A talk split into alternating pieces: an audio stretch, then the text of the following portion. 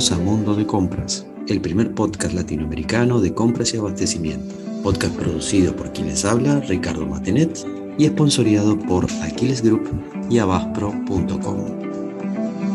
En Aquiles somos orgullosos patrocinadores de Mundo de Compras, el podcast para todos los compradores hispanoparlantes. En Aquiles somos líderes globales en servicios de gestión de riesgo y desempeño de la cadena de suministro conectamos compradores y proveedores a través de una red global en línea que impulsa la transparencia y ayudamos a trabajar de manera eficiente, ética y segura. Somos socios estratégicos para importantes compañías mineras, petroleras y energía y servicios. Bienvenidos nuevamente a Mundo de Compras. En esta segunda parte del episodio sobre habilidades de compradores, seguimos conversando con Federico Persino y Otto Hankuchen respecto a las habilidades blandas que deben tener los compradores modernos. Bien, entonces asumamos que, estamos en el medio, en un, empate, ¿no? en un 0 a 0, y tratemos de pensar entonces, si fuera un equipo de fútbol, ¿no? digamos, ¿qué habilidades le dirías que tiene que desarrollar? ¿La pegada con la derecha, con la izquierda, el cabezazo, el saltar o la marca? ¿no? Entonces, creo que ustedes, expertos o gran profesionales con mucho tiempo en esto también, y está claro que la negociación tiene mucha prensa, pero hay otras habilidades que creo que son muy importantes también. Entonces, ¿cuáles, en opinión de ustedes, son esas habilidades que dirían, ah, esto tiene que desarrollar sí o sí? Y no me digan negociación. ¿eh? Arranco yo, si querés. Mira, hacía la analogía con el jugador de fútbol. Yo diría que si es para jugar en la Liga Argentina, tiene que ser un polifuncional total. Pegarle con la derecha, con la izquierda, cabecear, eh, correr, ser habilidoso, todo. En Argentina tiene que ser un polifuncional total. Pero, hablando en serio, estaba hablando en serio, un poco más en serio. Yo segregaría el tema de las habilidades con esta clasificación que mencionábamos antes entre comprador generalista o más especialista o de categoría. Yo creo que el comprador de categoría, por supuesto, tiene que tener esa expertise de lo que está contratando, tiene que ser un tipo más orientado al mercado, más comercial, si se quiere, dentro de lo que son el perfil de comprador es un tipo más comercial, más cerca del mercado, que tenga foco o que ponga el foco en las oportunidades de generar ahorros, agregarle valor a la compañía, explicar nuevos negocios, yo creo que va por un poco por ahí, las habilidades o las competencias que tiene que tener el comprador de la categoría. Mientras que el generalista, y un poco apalancado en cómo lo administramos, cómo lo manejamos nosotros en la empresa, creo que es un tipo o una chica, pero digo tipo, yo hablo un poco en, masculino también, porque quizás por la deformación que tenemos, vengo de la siderurgia, estamos haciendo muchos avances en materia de género, pero bueno, tenemos un sesgo masculino, si se quiere. Pero no, por, favor, cuando digo tipo o, muchacho, que se entienda que es este, de cualquier género. De hecho, apartado, estaba repasando antes la estructura este, nuestra de compras en la empresa y casi 50-50 es. La verdad que venimos muy bien en materia de género. A veces puede ser un tema para otro podcast. Eh, pero te decía, en materia de habilidades de compradores generalistas, yo creo que ahí tiene que haber mucha orientación al cliente. No es que el otro, el comprador de categoría, no lo tenga, pero este sí lo tiene que tener más marcado, porque él trabaja más en el día a día con con el cliente interno. Esa vocación de servicio, el foco en la productividad, en la agilidad de los procesos este es un tipo este, que está más cerca de los incendios y del día a día, no está tanto en el trabajo, no digo de laboratorio, pero sí un poco más de, oficina, de escritorio, de pensar la categoría o de mercado. Este está en el día a día de la operación, del negocio. Y tiene que tener, por supuesto, un conocimiento general del mercado, por eso decíamos que es un generalista. Tiene que atender este, y contratar lo que haga falta. Yo haría una segregación de, de habilidades o de cualidades en función de este perfil que mencionaba antes. Entre el generalista y el especialista, excelente. Y ahora te toca a vos, Fede, Sí, sumo para complementar algunas eh, habilidades que le pueden ir a, cualquiera de los dos, ¿no? Cualquier persona que quiera hacer una carrera en compras. Para mí, eh, algo sacando ¿no? Eh, las habilidades de negociación con las que la persona venga o luego adquiera, hay algo que para mí tiene el sector de compras que es fundamental, que es la curiosidad yo veo mucho valor en la gente que es curiosa por naturaleza, que está todo el tiempo queriendo aprender, ¿viste? Que, que va, le hace una categoría nueva, va a la fábrica, patea, se, se, para a hablar con todo el mundo, va al proveedor, va a la fábrica al proveedor, la patea también, ¿viste? La camina, se mete en todos los foros sabios y por haber, busca en internet. La curiosidad para mí en el sector es algo, independientemente de la categoría, algo que yo le, veo mucho, mucho, mucho valor. Y nada, es, algo que recomiendo también que se estimule. Y lo otro que está un poco relacionado quizás es la proactividad. No ser un profesional, por decirlo de alguna forma, que se queda sentado esperando que las soluciones de todos sus problemas bajen de algún lugar divino, porque no va a suceder, sino que sean culo inquieto, que vayan, se acerquen al usuario para entender, más allá de la especificación técnica o el documento de turno, para entender exactamente qué está necesitando la otra persona, buscar, viste, hacer el doble clic y entender un poquito más allá los intereses que están por detrás. Eh, yo creo que la proactividad es también muy valorada y, muy bienvenida independientemente en eh, la categoría.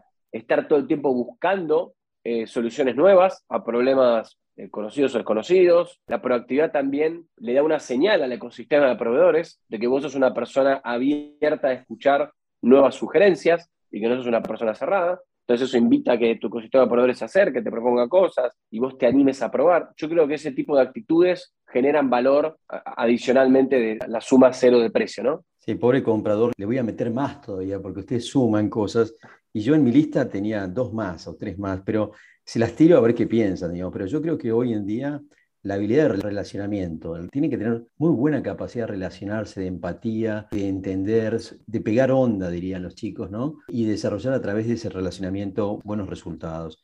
Y la otra cosa que veo es que pueda manejar un proyecto, porque hoy casi todo lo que es, es compras, y más los Catman y todo eso, en fondo son cosas que se asimilan a gestión de proyectos, que tienen un inicio, un fin, y hay que llevarlos, hay que como llevar las, las cinco bolas en el aire dando vueltas y ese tipo de habilidades son importantes. Y para última, no sé si coinciden conmigo o no, yo le metería la visión estratégica, que se habla demasiado de esto, es demasiado engorroso, pero para mí es esa capacidad de mirar el árbol y el bosque a la vez y encontrar las conexiones de causa y efecto en, en las cosas y entonces al ver ese bosque y ese árbol el tipo puede encontrar conexiones que generen valor, ¿no? Y que eviten riesgos y piñas y que generen valor. Pero sí, yo creo que hay esta idea de la especialización genérica, la, la hemos diluido quizás en skills o en habilidades más específicas, ¿no? Pero creo que sí hay una lista importante de habilidades específicas que, que pareciera que son importantes en la profesión. ¿Qué pensás, Otto, que querías comentar sobre todo en las últimas dos? Me pusiste cara de algo. No, Adino, las que comentaste, es cierto, lo de visión estratégica también a veces un poco borroso, parece un poco zaraza, ¿no? Decir visión estratégica, pero la capacidad, como dijiste, yo creo la capacidad de poder identificar cuál es el negocio y qué es lo que yo desde mi rol aporto en pos de ese negocio, este, creo, que, creo es un poco lo que van en línea de esa visión estratégica. Y a veces hasta inclusive quizás renunciar o atemperar el impacto este, que pueda tener sobre algún resultado propio en pos de un resultado mejor a nivel de la compañía, porque cada vez hay más relacionamiento y yo a veces tengo que ponderar un poco, de nuevo, mi objetivo personal en pos del resultado de un colega o de otra área, que eso hace a un resultado mejor a nivel compañía. Creo que para eso es eh, innegable que necesitas tener una visión un poco más estratégica y más amplia por afuera de lo que es el silo de, tu negocio área. Yo quería complementar con, y lo mencionaba antes, me acordé cuando nos mencionó Fede de la proactividad. Yo hace algún tiempo hice una encuesta entre colegas, hubo unos 600 participantes, preguntando justamente esto: ¿cuáles son las soft skills, las habilidades blandas más importantes en un comprador? Y les di cuatro opciones. Viste que LinkedIn no es muy generoso, te da cuatro opciones, así que bueno, pusimos cuatro opciones. Y las cuatro que pusimos fue proactividad, justamente, adaptabilidad y resiliencia, la parte de comunicación, sociabilidad y lo que tiene que ver con creatividad e innovación. Y estaba repasando los resultados y, bueno, justamente la que muy, muy parecido a adaptabilidad y resiliencia, pero la que estuvo este, ligeramente por encima fue la proactividad. Esto que mencionaba Fede, creo que en latín antiguo mencionó del culo inquieto, este, justamente es las capacidades que por lo menos los colegas más valoraron. Eh, pero adhiero a estas otras que, vos mencionabas, Ricardo. Creo que se podría armar un, un decálogo, si se quiere, para ser un poco más generosos de, de las competencias o las soft skills más importantes en un comprador. Que no son potestad exclusiva del comprador, ¿no? Cuando hablamos de proactividad, visión estratégica, no son potestad del comprador, pero seguramente a la hora de armar un menú con las condiciones o las habilidades óptimas, bueno, tendrían una buena dosis de estas, de estas habilidades. Y si me dejas, Ricardo, un comentario tuyo con, con uno de otro, digo, esto de que el comprador tiene que tener una mirada más estratégica, te lo bajo con un tema que está muy de moda, que es la gestión de datos. Si el comprador no tiene una mirada estratégica, vos le podés dar acceso a todas las bases de información y todos los datos del mundo, que no va a saber exactamente qué mirar. Requiere una madurez de la organización y del individuo y una mirada del bosque, como decís, hacer lo que Otto mencionó rápido, que es ceder algo en pos de un, bien mayor, ¿no? Eso se logra cuando vos tenés en claro como los grandes objetivos de tu área o de tu puesto y cómo lo vas a ir midiendo para atrás. Hoy hay metodologías ágiles, muchas cosas de moda, pero hay algunas que son viejas, no, son, no hay nada nuevo.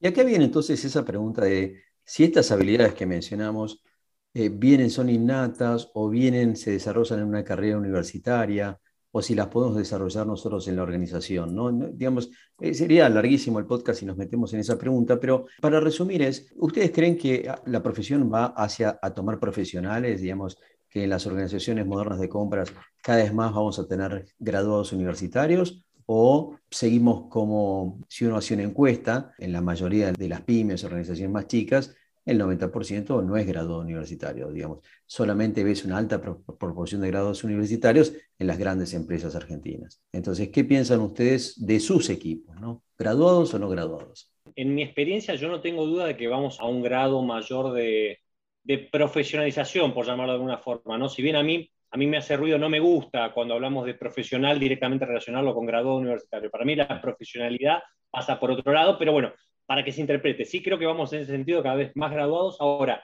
lo que tengo dudas, o por lo menos no, no lo sé, es que no tenemos, si te pregunto a vos, a Fede, gente de nuestros equipos, hay ingenieros, contadores, licenciados en nada, técnicos de no sé qué, no hay ningún graduado en compras. Hemos hecho cursos, formaciones, pero no hay. Y no sé si en algún momento quizás esto vaya desembocando en este, que haya carreras o posgrados más especializados en compras. Yo creo que algo de eso va a aparecer, no sé con qué nivel de, digamos, profundidad, si realmente van a ser carreras específicas. Más formación, sin duda. Correlacionándolo con lo que mencionabas antes, si el comprador nace, se hace. A ver, sin duda, y tengo varios colegas que dicen esto de que el comprador no nace, sino que se hace. De la misma forma, hay otra frase que a mí me gusta mucho, eso de que, viste, nunca un mar en calma hizo experto un marinero, y los compradores, sobre todo en eso, renegamos mucho de los mares revueltos, renegamos mucho de contextos económicos como el argentino, pero bueno, veamos el lado positivo, son escenarios, son contextos, son climas en los que eh, un comprador se puede desarrollar y se puede potenciar porque realmente estás muy expuesto, estás muy desafiado, estás constantemente, eh, valga la redundancia, desafiado para poder mantener el, barco a flote y llevarlo a buen puerto. Entonces, un poco resumiendo, eh, creo que la formación se va ganando mucho con experiencia, con casco y trinchera en contextos económicos como el de la región y como el de Argentina en particular, complementado así con una formación que va en una oferta creciente y demandante este, para profesionalizar más a, la función de compras. Eso sí, estoy convencido de que el, que está en compras ya no va a ser ¿viste, la persona de confianza del dueño que hace 30 años que está ahí o que pone al cuñado. No, eso no va más o se va a ver cada vez menos. Sí va a ser cada vez un perfil más profesional en un sentido amplio de la palabra. Sí, eh, Fede, completalo vos y me gustaría redondear la idea de Otto, pero me gustaría tu opinión antes, si es posible. Me gustó mucho la frase de Otto de mal revuelto, ¿eh? te la voy a copiar, Otto, sabelo. No es mía, no sé de quién es, pero te digo que la uso mucho. Está muy buena y para compra.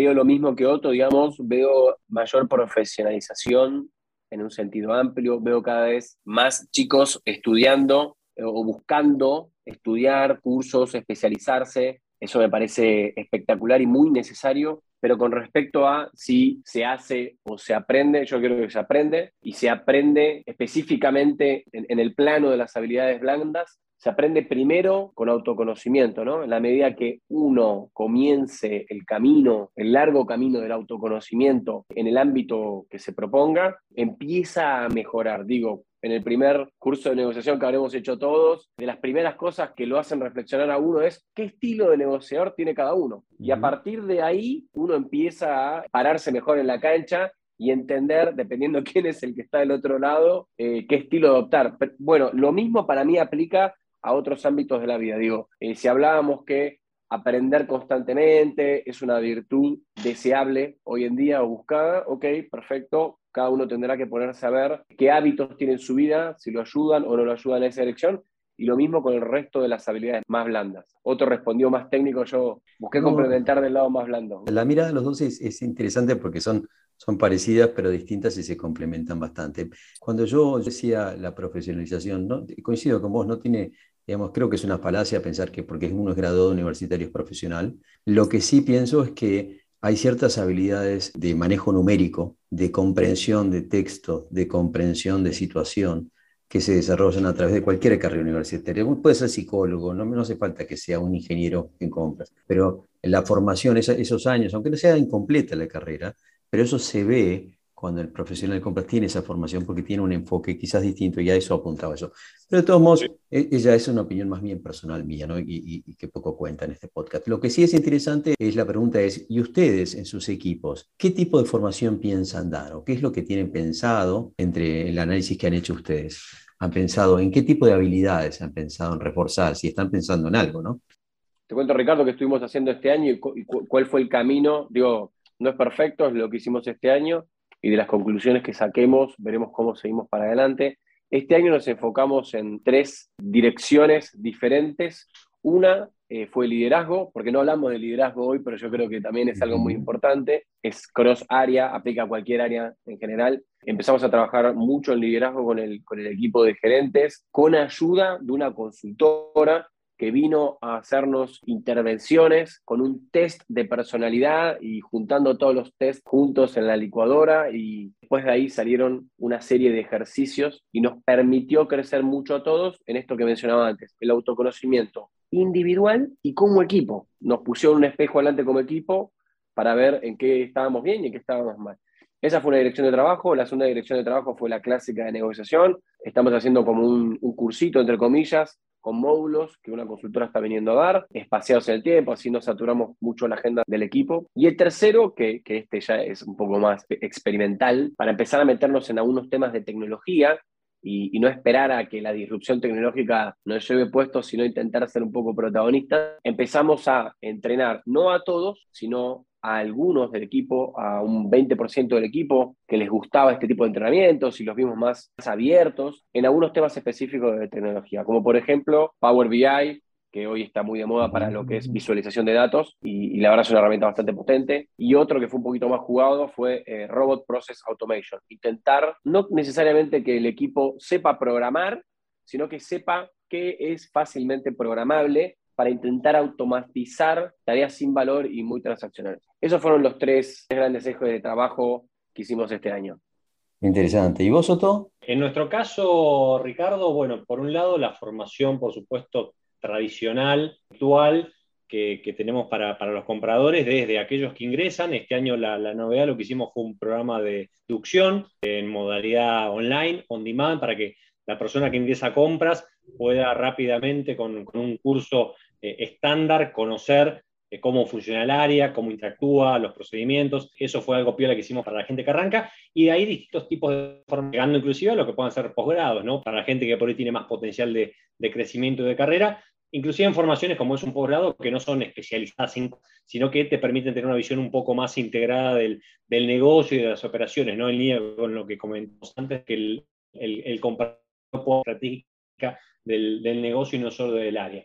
Después, más allá de la formación este, tradicional, eh, nosotros inclusive en la empresa tenemos un, modelo donde el 70% de lo que aprendemos asumimos que no es vía formación tradicional, sino es haciendo, ¿no? Se aprende haciendo, exponiéndose. Y en línea con lo que comentábamos antes, que el, comprador aprende con, con ¿no? Este, en la cancha, golpeándose, machacándose, aceptando desafíos, eh, con lo cual, en ese sentido, lo que buscamos es proyectos, iniciativas que eh, puedan exponer a la persona, al comprador, para crecer eh, en distintos ámbitos, con distintos interlocutores, supeditado a distintos contextos. Eh, un poco pasa por ahí la formación. Y si me permitís, Ricardo, ya que está, me saco un segundo el sombrero de la empresa y me pongo el de la asociación, porque por supuesto desde ahí, desde acá también estamos colaborando para poder ayudar a la, profesionalización del comprador en Argentina y en la región en general, con formaciones, algunas muy exitosas como la tuya, por ejemplo, aprovecho para recomendarla, la que hicimos con Ricardo de, que salió muy bien, tuvimos muy buen feedback.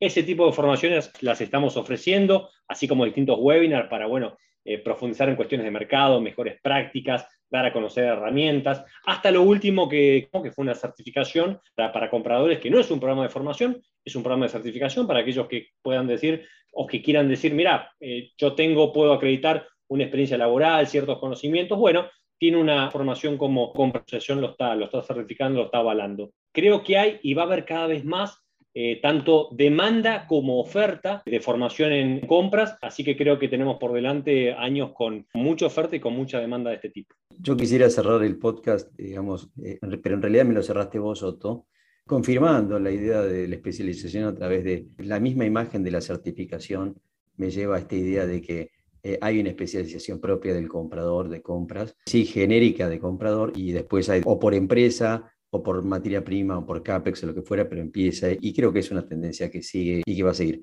Me gustaría solamente una cosa más, que preguntarles a ambos, que no lo dijimos, pero creo que van a coincidir conmigo. El manejo de números, ¿ustedes qué creen? ¿Es fundamental o se puede pasar y ser un buen comprador sin manejar bien los números? No lo hablamos, Ricardo, pero el manejo de números es fundamental, es algo que siempre, si no fue muy claro en el proceso de entrevistas o, cuando la persona ingresa al sector, es algo que siempre me encargo de aclarar, porque si no la, terminan pasando muy mal y, no es para nada la idea. Eh, yo creo que ser muy amigo de los números, matemática financiera básica, entender lo que es una tasa de interés, valor tiempo del dinero, eso me parece que es eh, básico. Y te sumo dos cositas más. La primera necesaria y la segunda deseable. La primera, eh, un poquito de conocimiento de economía, entender en países emergentes de Latinoamérica, entender el tipo de cambio, cómo correlaciona con la inflación, se conectan, tienen vasos comunicantes o no, ¿viste? esas cosas, eh, entenderlas siempre viene muy bien, especialmente a medida cuando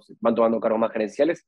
Y lo último que también yo creo que es muy deseable, en tener un poquito de conocimiento de eh, commodities. No ser especialista ni, ni, predecir el futuro, pero sí poder leer un reporte, entender qué dicen los especialistas sobre las tendencias, qué está pasando con los commodities hoy. Yo creo que todo eso es necesario en algún punto. Coincido con vos, coincido con vos plenamente y no lo dijimos, pero si no amas los números, es difícil estar en esta procesión, creo que es profesión, ¿no? Me, salió procesión, pero era profesión. Otro, ¿qué quieres decir de esta procesión? En esta sí, por más que quiera hacer el podcast interesante y ponerme en desacuerdo con ustedes, no puedo, ¿no? Los números, los números, muchachos, tienen que estar, son fundamentales. La razón de que en promedio, por compras, pasan dos tercios del gasto de la compañía todo bien, viste, tenemos que orientarnos al cliente, vocación de servicio, soft skill. Creo que si no hablamos de los números antes es porque hablas de los soft skills, pero somos un área que administra el grueso del gasto de la compañía. Entonces, los números son fundamentales. Que no sepa más o menos cuánto, que no tenga el número presente, eh, no, es cuasi inadmisible, te diría. Si querés ser un comprador profesional, tenés que tener los números en la mano, los tenés que manejar rápidamente, referencias de mercado, ni hablar lo que decía Fede de alguna mínima educación financiera. Lamentablemente estamos en latitudes y en países donde las finanzas casi que están despreciadas, ¿viste? Eh, parece que la finanza es sinónimo de timba, pero hay que, me parece que hay que inculcar el, valor que tiene la, economía financiera en las finanzas personales en general y en este caso para un comprador en particular. Son todos conceptos que no voy a repetir, lo mismo que dijo Fede, yo completamente, este, de indicadores de mercado, economía financiera, eh, y conocer los números de la compañía y lo que estamos administrando. Estamos manejando mucha guita de la empresa, el comprador tiene, tiene que manejar los números, sin ninguna duda. Tenés que tener una capacidad analítica muy buena. Hay software, nosotros, por ejemplo, te digo, tenemos un par de años todo lo que es la parte de relatorios, de reportes con Power BI, con los Smart Center que montamos, pero tenés que saber qué es lo que vas a mirar mareás en la cantidad de información. Entonces, capacidad analítica es otra habilidad que te diría fundamental para, para los compradores de hoy en día. Bueno, vamos a hacer una cosa, Otto y Fede. Si seguimos con este podcast, la lista de habilidades va a asustar a nuestros queridos compradores. Entonces vamos a dejar acá este podcast que ya ha sido excelente. Yo me voy muy contento y creo que nuestros oyentes van a, van a escuchar enorme y van a sacar enorme valor de esta conversación.